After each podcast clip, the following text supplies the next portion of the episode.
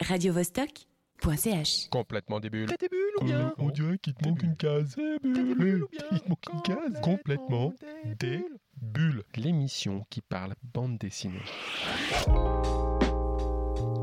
Et si on parlait scénario? Ok. Pas de bonne BD sans un bon scénar, non? Euh, c'est sûr que si l'histoire est naze. Jean Dufaux, ça vous parle? Qui ça? Rien qu'en évoquant son nom, les connaisseurs auront déjà un bon nombre de séries de bandes dessinées qui leur viendront en tête. Rome, Rapace, Scorpion, Jean, Murina, Jessica Blanc. Scénariste prolifique depuis plusieurs décennies, Jean Dufaux s'est essayé à tous les styles, avec bien souvent de gros succès à la clé. Quel plaisir de parler avec cet éternel adolescent, d'évoquer ses débuts, ses rencontres, ses inspirations et sa carrière. Un monsieur du 9e art qui nous donne un peu de son temps en toute simplicité et humilité. Salut Jean Oui, bonjour. Alors écoute Jean, je sais que je vais sûrement utiliser pour commencer cette interview des mots que tu n'aimes pas trop, en disant que tu es un maître scénariste du 9e art, un auteur prolifique, un monsieur de la bande dessinée qui a une liste dithyrambique de séries et de titres, parmi lesquels certainement des chefs-d'œuvre. J'ai envie de citer pêle-mêle euh, La complainte des lampes perdues, Jean, Croisade, Jessica Blandy, Rapace ou encore Murena. Cette liste pourrait être encore bien plus longue. Euh, les fans de BD ont tous forcément une série parmi toutes celles-là qu'ils aiment. Mais après autant de Jean, euh, j'ai surtout l'impression peut-être d'être assis face à un éternel adolescent qui aime raconter des histoires. Est-ce que c'est ça euh, la définition qui te collerait le, le mieux? Toi, tu, dis, tu dirais quoi? Je dirais d'abord qu'après tout ça, en général, je me lève et je vais prendre une tasse de café. J'en étais sûr. Voilà. Euh, je crois que c'est une des, des- des sources, en fait. euh, C'est Jean Van Damme un jour qui a dit euh, Au moins, tu as une qualité, tu peux toujours serrer la main de l'adolescent que tu étais. Euh, moi qui, qui ai mes défauts et mes qualités comme tout être humain, hein, ni plus ni moins, disons que je me reconnais peut-être cette qualité-là, à savoir qu'en fait, je n'étais bon qu'à une seule chose dans ma vie. Je crois que je suis né dos au mur. hein, c'est vraiment ça. C'était l'écriture ou rien. Vu que je suis mauvais en tout, euh, j'avais cette voie-là. Et évidemment, l'écriture, elle vient par où? Elle vient par la lecture, elle vient par les films, elle vient par la musique, elle vient par le contact, les voyages, etc. etc. Et donc, je n'ai jamais bougé d'un iota à partir de ça. Je reste cet adolescent, euh, c'était très bien pour mes parents d'ailleurs, parce que je restais dans un coin avec mes bouquins, et je lisais, je lisais, je lisais, je lisais, ce que je fais toujours. Et puis je séchais les cours pour aller voir des films, ça m'a coûté cher parfois, mais euh, tout cela a, je dirais, envahi et entraîné mon imaginaire, et quelque part cet imaginaire, il devait sortir sous forme d'écriture, d'histoires à raconter, et c'est ce que j'ai fait toute ma vie, et heureusement que j'ai pu le faire. Heureusement que j'ai rencontré quelques succès qui m'ont permis de rester financièrement indépendant, ce qui n'est pas facile dans ce métier-là, et euh, qui vous permet de rester aussi libre par rapport à vos choix et aux éditeurs, en dehors d'une seule fois dans ma carrière où j'ai pris des personnages qui n'étaient pas les miens, j'ai toujours eu cette liberté-là également. Alors on sent justement ta passion pour les mots dès l'enfance. La BD, c'est un petit peu ça, des images, des mots. Toi, tes spécialités, c'est les mots et le scénario. Toi, t'es tombé comment finalement dans la BD pour en vivre? Puisqu'à un moment, euh, je crois d'ailleurs que ta première optique, c'était plutôt le cinéma. Comment un peu tout ça se dessine pour euh, faire euh, tes premiers essais avec la BD et finalement en faire ton métier? Le hasard est une, une constitution, c'est-à-dire que effectivement, je me lançais plutôt, comme j'étais à cheval entre l'image et les mots, le cinéma me paraissait effectivement le lieu de rencontre idéal. Et donc j'ai fait des études cinématographiques à l'Institut des arts de diffusion à Bruxelles, en montage et en mise en scène. Et c'est pendant ces années-là que j'ai compris que un film, c'est avant tout une expérience financière. hein. Le vrai patron d'un film, euh, c'est pas le metteur en scène, c'est pas les acteurs, c'est le producteur. J'en sais quelque chose puisque pour le moment, je suis en train de travailler sur un film. Ah, ah, ah, Peut-être qu'on nous dira plus tout à l'heure. ouais. Donc, euh, c'était mes premières amours. Euh, je suis sorti de là. euh, J'ai eu la chance d'avoir un très grand professeur en psychanalyse de l'art, Henri Van Leer, qui m'a marqué quand j'étais jeune, profondément. Et je lui en suis toujours reconnaissant de ce qu'il m'a appris. Et puis évidemment, euh, je n'avais pas de travail. Je suis rentré à Ciné Presse Euh, comme journaliste, voilà, c'était bien, mais je voulais écrire par moi-même. Et j'ai rencontré par hasard, en fait, un dessinateur qui voulait qu'on lui écrive une histoire. Je me suis dit, bon, bah, pourquoi pas, mais c'est pas tout à fait un découpage cinématographique, mais c'est un cousin.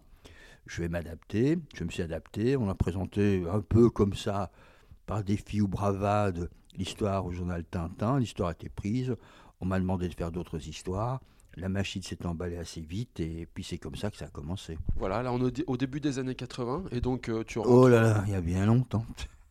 Et tu rentres, tu travailles pour le journal de Tintin. Donc euh, avec Monsieur Hergé, tu l'as tu l'as croisé Monsieur Hergé ou?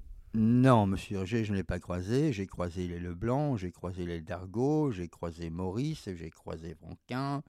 J'en ai croisé quelques-uns. Je me souviens d'un repas avec euh, Franquin, Maurice. Je ne sais plus qui était là, mais c'était un repas très nostalgique où eux-mêmes déjà parlaient du bon vieux temps, alors que moi j'arrivais. Et alors voilà, la machine démarre. Premier titre, première série, peut-être premier succès? Comment tu as la confirmation que ça y est, ça va être euh, cette lancée, ta carrière et que tu es parti pour, euh, pour la vie, j'ai envie de dire? Euh, oui, probablement. En fait, au départ, ce furent des commandes. Et j'ai trouvé ça très bien. Parce qu'il fallait aussi que j'adapte un petit peu le tempo cinématographique au rythme de la bande dessinée. Le fait qu'il n'y ait pas de bande son, le fait que l'émotion euh, se fige sur une image fixe et pas sur un mouvement, etc. etc. Et donc j'ai fait à peu près euh, 500 planches de, de bande dessinée, de récits courts, de nouvelles, comme l'on dit, euh, pour le journal Tintin. Et puis un jour, je me suis dit, bon, ben ça va, je crois que je connais un petit peu la technique maintenant. J'aimerais choisir mes dessinateurs et j'aimerais raconter mes histoires. Euh, au journal Tintin, il n'en était pas question, il fallait que je continue les commandes. Et donc j'ai eu deux rencontres décisives pour mon départ. C'était à la fois Renault pour Jessica Blondy et Griffo pour Jacomosset. Et voilà, les premiers compagnons de route qui vont devenir fidèles, Renaud, Griffo, puis Rosinski, Jamar et tant d'autres. Oui. Euh, c'est un peu euh, ce qu'on appelle, je crois, la bande à Dufaux. C'était la bande à Dufaux jusqu'à la mort de Delaby. La mort de Delaby a fracassé ça, il y avait trop de chagrin entre nous et euh, la bande s'est arrêtée là. Et alors après, comment tout ça s'enclenche Le choix des dessinateurs, le choix des projets, le choix des histoires? Raconte-nous un peu euh, cette démarche-là qui est à la fois, j'imagine, euh, personnelle, puisque ces histoires, elles naissent dans ta tête, mais après, il faut les associer avec un, dessinateur. Comment ce cheminement se fait au fil des projets? Ben, euh, chaque histoire a une histoire. Et ce que je cherche, ce n'est pas simplement un bon dessinateur, euh, c'est une personnalité. Quelqu'un qui va bousculer l'histoire, qui va euh, l'investir, qui va y mettre ses émotions. Un bon dessinateur, ça se trouve partout. Une personnalité qui dessine et qui a une idée précise sur l'histoire qu'elle va raconter, c'est déjà plus compliqué, plus rare. Alors il y a eu la chance, il y a eu par exemple en Suisse, moi je m'en souviens très bien parce que je suis chez mes amis suisses, il y avait le festival de Sierre, Dieu sait que je l'ai fréquenté celui-là. Je cite toujours que fut- ce fut l'un des plus beaux festivals d'Europe, hein, le festival de Sierre, pendant des années. Dommage pour ceux qui ne l'ont pas connu. Mais bon, il reste des beaux festivals en Suisse. hein. Oui, oui, je, je sais, je sais, je sais, je, viens sou- je venais souvent. Et donc voilà, j'arrive en Suisse, je vois mes éditeurs et je leur demande tout innocemment, mais ma foi, moi qui travaille des Français et des Belges à l'époque, puis il y en aura d'autres, est-ce qu'il y a un bon auteur suisse? Tout simplement, un jeune Suisse. Ah, euh, on réfléchit, ah oui, il y en a un peut-être qui est pas mauvais du tout, il a déjà sorti un album, il est très jeune, mais il est pas mal, c'est Enrico Marini. Rapace. Est-ce que je peux rencontrer Enrico Marini? Ah ben, on va t'organiser ça. Je rencontre Enrico, le courant est passé. Lui euh, m'a un peu expliqué ce qu'était l'univers des mangas. Je lui ai un peu parlé de- des années hollywoodiennes, des années 40-50 du cinéma américain. Nous avons donc échangé des connaissances. J'ai trouvé un homme fort sympathique que j'aimais beaucoup et nous avons lancé Rapace. C'est un exemple parmi d'autres. Rapace, une fameuse série en quoi 4 ou 5 tomes Quatre sur les tomes. vampires fantastiques. C'est un, c'est un peu ça le, le- le pitch de Rapace? Le pitch de Rapace, c'est d'abord, on ne cite pas le mot de vampire, euh, c'est une histoire de famille, c'est une histoire de pouvoir, c'est une histoire entre un frère et une sœur. Alors on est avec Jean Dufaux, scénariste emblématique de bande dessinée. Et Jean, on peut dire que bah voilà, au fil de toutes ces rencontres et de ces projets, tu te mets à toucher un peu à, tous les thèmes. Euh, histoire fantastique, femme, érotisme. Euh, est-ce qu'il y en a, est-ce qu'il y a des thèmes justement de prédilection comme ça qui reviennent un peu parce que tu aimes les traiter ou au fil, ben voilà, des projets, c'est, des récurrences? Tu as ident- identifié euh, des choses que, sur lesquelles tu reviens plus particulièrement en termes de thématiques? Oh, je dirais que moi j'ai surtout l'impression de raconter toujours la même chose, mais sous des angles différents, des costumes différents, des décors différents. Alors il y a des thématiques, euh, il y a des questions que je me pose, je cherche des réponses, parfois je les obtiens, parfois pas.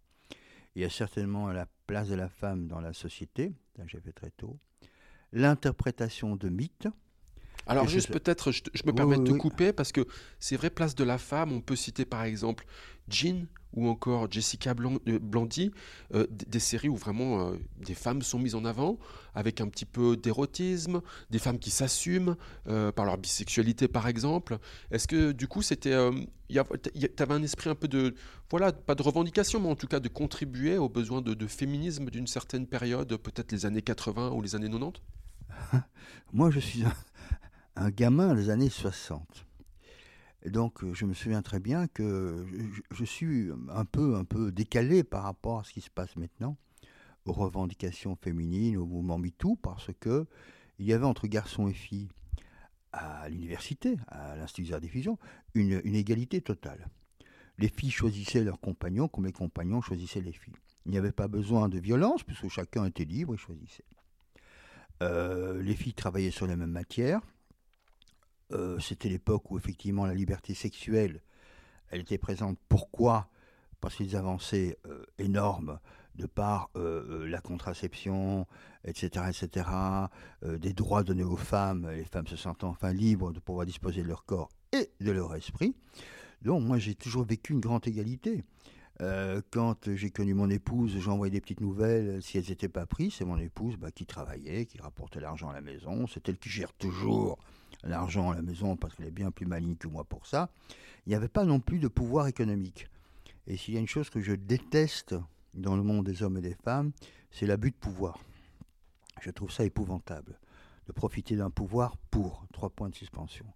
Donc j'ai pas connu tout ça. Et en fait, moi, ce qui m'intéressait aussi, c'est pas seulement d'inventer, de créer des personnages féminins forts qui devaient se battre dans des mondes d'hommes, et ce n'était pas toujours évident, mais c'est surtout simplement le travail des femmes. Et je pense qu'à l'époque, je devais être un des très très rares euh, scénaristes à travailler avec, euh, avec des femmes pendant des années et des années. Et c'est-à-dire qu'il fallait euh, un salaire équivalent, des responsabilités différentes, une création différente, et c'était un couple qui était en parfaite égalité. Béatrice Tillier, c'est la même chose.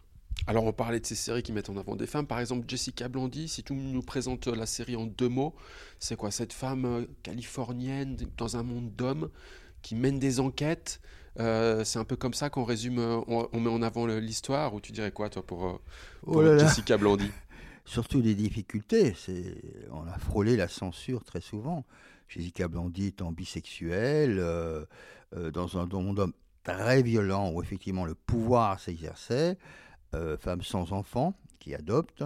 euh, donc elle, avait, euh, femme aussi rencontrant, ce qui est important chez moi, la part fantastique de tous, hein, parce que quelque part, euh, je pense nous, sommes tous attachés à un fantastique que nous ignorons souvent mais qui est présent. Donc elle a parcouru un, très long chemin euh, et dans les années 80, je peux vous dire qu'à certains moments, on nous a dit non, cette scène-là passe pas, cette scène n'y passe pas, on a dû se battre. Au niveau sexuel, c'était quand même assez terrifiant euh, de se dire que la sexualité, c'était plutôt les hommes. C'est ça qui m'avait frappé à l'époque. Et une femme, euh, faut pas qu'elle ait trop d'excès, n'est-ce pas? C'est voilà, elle doit être sage. Elle veut effectivement faire l'amour, mais d'une façon bourgeoise, etc., etc. Tu as eu le même genre de soucis, je dirais, pour Jean, par exemple? Pardon. Alors Jean, non, non, non, Jean en fait, euh, En deux mots, Jean, rappelle-nous, c'est l'histoire de, c'est l'histoire de qui ça c'est- en fait Jean, c'est d'abord et surtout, c'était pour moi d'introduire une femme de pouvoir dans un monde d'hommes, c'est-à-dire le monde ottoman, le monde des harems. On a démarré par ça. Et je m'étais dit, je vais me faire brûler là. Je vais me faire brûler, on va dire, ça y est, c'est le machisme en plein. Euh, il va profiter du monde du harem pour exhiber ses fantasmes, etc. Quel culot, mais c'est génial. Voilà, je me suis dit, fais gaffe. Quel était le bon moyen de rentrer dans le harem? C'est en compagnie d'une femme. Et donc, euh, c'est lorsque j'ai rencontré Anna Miralles que je me suis dit, là, je peux y aller. Et effectivement, Anna a eu des réactions. Nous avons beaucoup de discussions euh, sur euh, l'interprétation des corps. La Jean, c'est tout de même un personnage qui a une peau très douce, qui est très séduisante, très attirante, mais dont le cœur bat froid. Voilà, parce qu'elle passe par le pouvoir et parce qu'elle a compris que le corps féminin est un pouvoir comme le tatouage sur sa peau raconte une histoire, et donc quelque part par ce pouvoir-là, elle sait mener les hommes. Et c'est aussi grâce à Anna Miralles que j'ai pu introduire ce personnage de la Jean. Alors les femmes, très importantes dans ton œuvre, mais aussi l'histoire. Est-ce que tu, c'est parce que tu es un, un fan de l'histoire avec un grand H, et puis que tu aimes pas la réinterpréter, la parcourir pour te documenter, puisque tu as pas mal de séries voilà, qui, qui, mettent en avant des contextes euh, historiques. Murena avec la romantique, par exemple. Est-ce que peut-être sur euh, ce mot histoire avec un grand H dans, ton œuvre, tu, tu, as, un mot à dire sur le pourquoi de c'est si, si important dans tes titres? Ou certaines de tes séries en tout cas. Oui, oui, oui, j'entends bien. Euh, je crois surtout d'abord que nous sommes tous les enfants et les fils de l'histoire. Alors moi, s'il y a un combat, il y a quelques combats qu'il faut mener dans la vie, c'est certainement le combat de la mémoire culturelle et historique. C'est-à-dire que je suis l'enfant en moi de, cette histoire-là, cette histoire européenne. Je suis l'enfant de mes lectures, je suis l'enfant de mythes et légendes, et c'est vrai que j'y ai toujours beaucoup travaillé. Et d'ailleurs, je suis en train de travailler sur une nouvelle histoire, sur la guerre de Cent Ans, à nouveau, avec une interprétation personnelle. Car il y a tellement de bons livres écrits écrit pardon, quasiment sur toutes les époques, je ne vois pas très bien ce que je peux y ajouter. Sauf placer mon imaginaire, décoincer un petit peu certains événements et introduire une part de folie ou une part de perturbation dans l'histoire. C'est ça qui m'intéresse.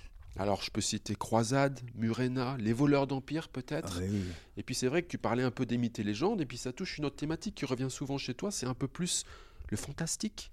Est-ce que, voilà, c'est. Euh, cette part de l'imaginaire aussi euh, nourrit ce qui vient germer dans ta, tête. Le fantastique, c'est aussi important dans ton œuvre?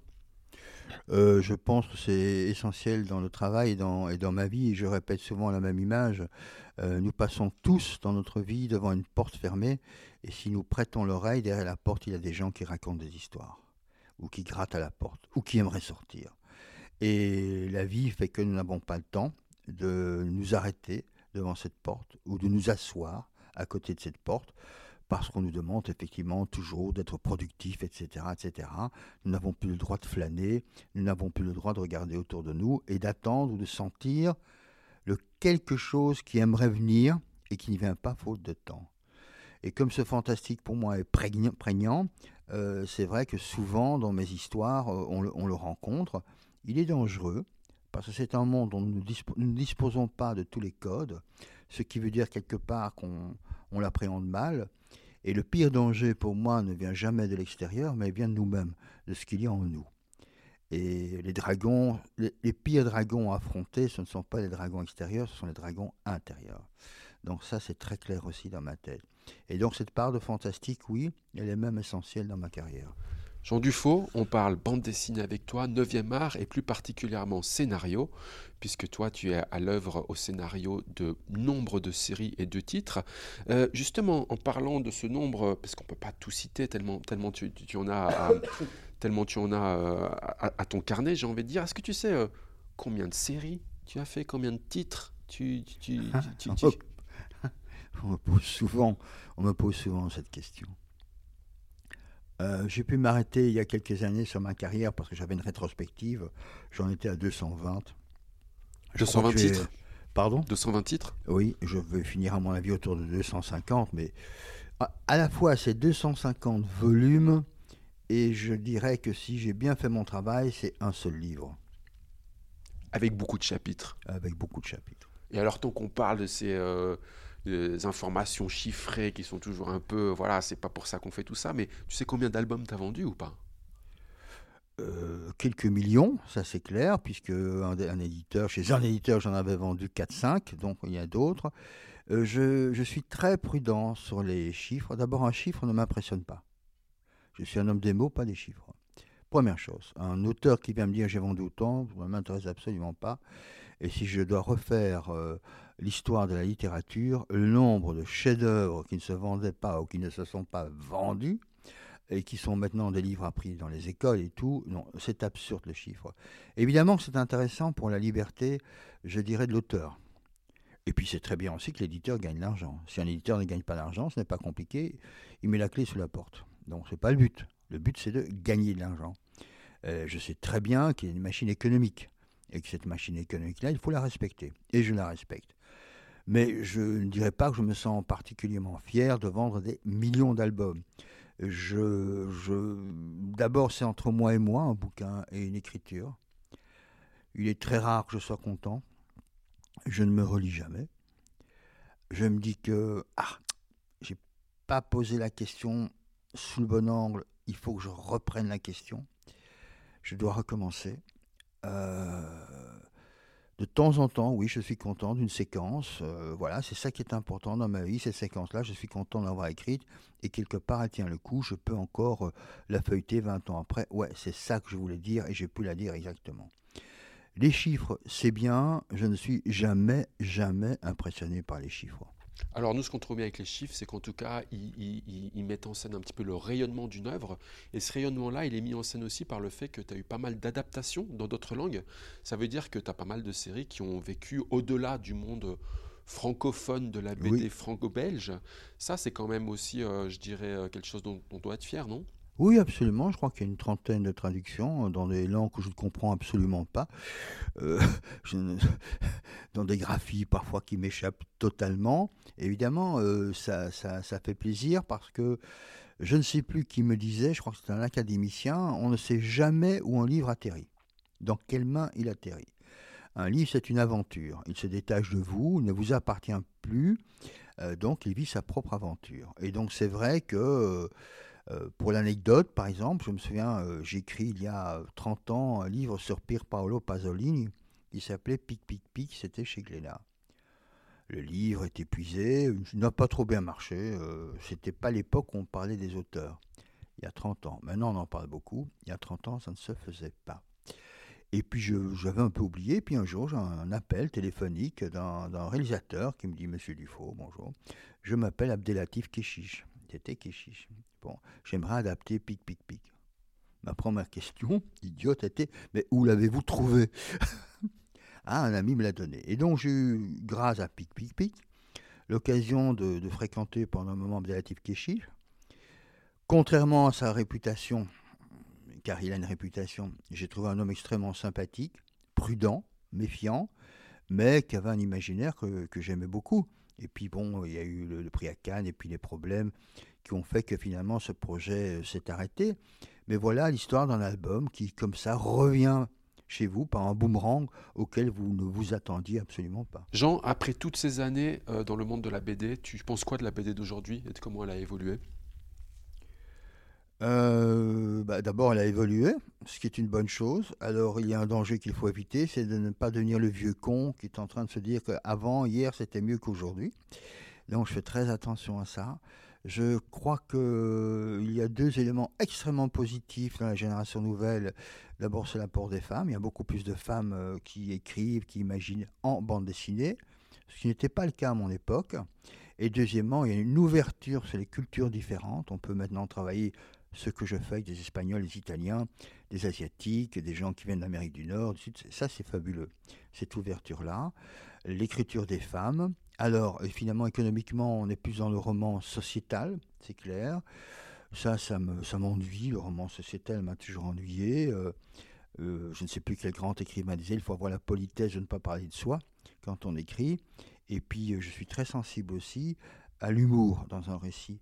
Et les récits plombants, trop sérieux, trop sociétaux m'ennuient profondément, ce qui est mon droit quelque part. Je pense que les revendications euh, sont euh, nécessaires à chaque étape, euh, je dirais, d'une culture, d'un renouvellement de culture, mais je dirais que je la trouve parfois pesante, cette façon de travailler. Jean Dufaux, avec nous dans Complètement des Bulles pour parler BD et 9e art. Jean, pour finir l'émission, on a l'habitude de finir par ce qu'on appelle des questions des bulles. complètement des bulles. Eh oh, il te manque une case. t'es des bulles. Jean, est-ce que tu sais que la BD a été inventée à Genève? Oui, bien sûr. Voilà. Et je pense quand même qu'il y a une étude sur cet auteur par euh, euh, Ben Grunstein ou je ne sais plus qui. Mais oui, bien sûr. On parle de Monsieur Topfer. Topfer, oui, oui, c'est dessin, pas dessin, mais c'est Topfer. À chaque fois que je viens en Suisse, de toute façon, on me le rappelle. On le Donc je peux pas y avec échapper. des drapeaux. Ben, hein. Il faut, absolument. Jean, mais enfin, tu vas faire de la BD jusqu'à quand? C'est pas la BD, c'est écrire jusqu'à ce que je ne sache plus physiquement, ce qui sera pour moi tout de même euh, un gros problème. Je ne m'imagine pas une journée sans écriture. Donc qu'est-ce que ce sera une journée sans écriture? La complainte des Landes perdues. Pourquoi ce titre?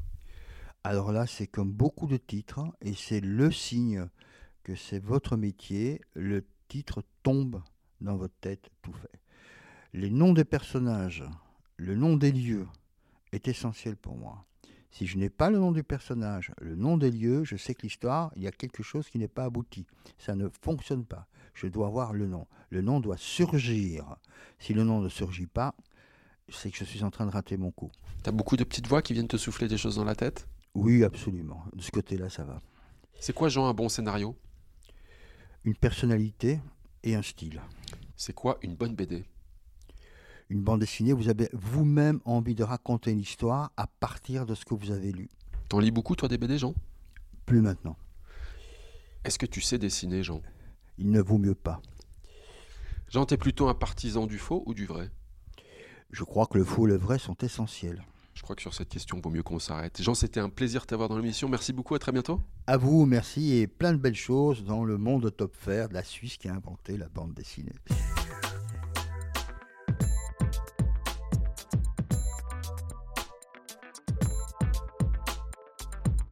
Et pour finir, la sélection de quelques albums que nous vous conseillons si vous souhaitiez vous caler une petite bande dessinée tout prochainement. On commence avec l'incroyable histoire de l'argent. Le fric, le flouze, les thunes, les pépettes. On passe une grosse partie de notre vie à essayer d'en gagner. Mais finalement, est-ce que l'on a bien conscience de ce que c'est, l'argent? C'est quoi cette question? Mais les con lui ou bien? Oui, l'argent, ou bien même la monnaie. Do you have any money, man? Concrètement, c'est quoi? Dame el dinero. À quoi ça sert? S'il vous plaît, argent. Pourquoi ça a de la valeur? Qui l'a produit? Pourquoi un dollar vaut un dollar? Pourquoi les monnaies perdent de la valeur? Pourquoi l'or a toujours de la valeur? Euh, ça fait beaucoup de questions sur l'argent, ça. Voici en BD beaucoup de réponses à des questions importantes qu'on ne se pose que rarement. Oh là. Une histoire complexe et indispensable à connaître, celle de l'argent, celle des échanges, de la confiance et des conflits entre les peuples et des différents moyens de transaction. Tout cela depuis Sapiens jusqu'à nos jours. Et au travers du temps et des civilisations, depuis le troc jusqu'au fameux Bitcoin. C'est toute taxe comprise, ton truc. Dans un album dense qui sait être précis, complet, vulgarisateur et drôle, Benoît Sima au scénario et Tristan Garnier au dessin nous livrent un superbe objet à mettre entre toutes les mains. L'incroyable histoire de l'argent, c'est aux éditions Les Arènes BD. On continue avec Viviane Meyer, Clair Obscur. C'est quoi cette BD C'est l'histoire d'une femme qui aurait pu rester inconnue, mais qui, après sa mort, est devenue l'une des plus grandes photographes de rue du XXe siècle. Euh, photographe de rue? En effet, et c'est post-mortem que le travail de cette femme a été découvert. Pendant toute sa vie, elle a pris plus de 100 000 photos. Ça fait beaucoup, c'est qui qui a compté? Armée de son Rolleiflex, elle mitraillait tous les gens, les petites gens, les ambiances, son entourage, ses voyages. Mais elle ne montrait son travail à personne. Oula. Et beaucoup de ses photos n'étaient même pas développées. Jusqu'à ce qu'un certain John Malouf n'acquiert, un peu par hasard, toute la collection et décide de la mettre au grand jour. Un destin et une histoire incroyable racontée en BD. Un découpage minimaliste qui rime avec simplicité et un dessin au trait enfantin, innocent, qui colle parfaitement à la vie rudimentaire de cette femme qui a été nounou une grande partie de sa vie. Un joli moment de lecture avec cette BD, Viviane Meyer Clair-Obscur, de Émilie Plateau au dessin et Soa Marzena au scénario, et c'est aux éditions d'Argo. Et on termine avec L'espion d'Orient. 19e siècle, le monde vit sous l'époque des conquêtes napoléoniennes. Bobo Bonaparte. John Ludwig Burckhardt est un jeune Suisse. Switzerland. Il s'exile et se cherche un destin. Il devient agent britannique en Orient.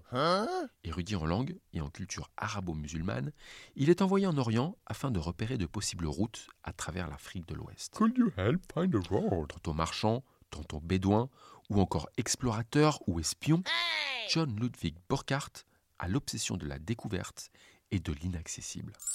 Et justement, il sera celui qui va redécouvrir la cité antique de Petra, mais aussi découvrir les sources du Niger. Et il sera l'un des premiers Européens à faire le pèlerinage de la Mecque. C'est l'histoire du destin d'un homme bon et aventureux, en rupture avec ses propres origines, assimilé à une autre culture, fervent de cette sorte d'ivresse qui pousse certains à être différents de ce pourquoi ils sont nés. Il voulait vivre une autre vie, quoi. Une BD chargée d'histoire, de culture, de religion et de spiritisme. Un dessin en aquarelle qui oscille entre les couleurs pâles, comme atténuées par la chaleur oppressante du désert, et les couleurs vives, comme celles de la roche rouge et du ciel bleu, desquelles le désert se teinte lorsque le soleil joue de ses nuances. C'est beau. L'espion d'Orient, Johann Ludwig Burckhardt et Petra la cité perdue, c'est une BD de Daniel Mass au scénario et Alexis Vitrebert au dessin, et c'est aux éditions Delcourt Mirage. Voilà, voilà. Alors, bonne lecture. Et comme on dit dans l'émission, les bulles, il n'y en a pas que dans le champagne, mais aussi plein les BD. Et le 9e art, lui, se consomme sans modération. Alors, soyez des bulles. Complètement des bulles. T'as des bulles ou bien On dirait qu'il te manque une case. Des bulles ou bien Il te manque une case. Complètement des bulles.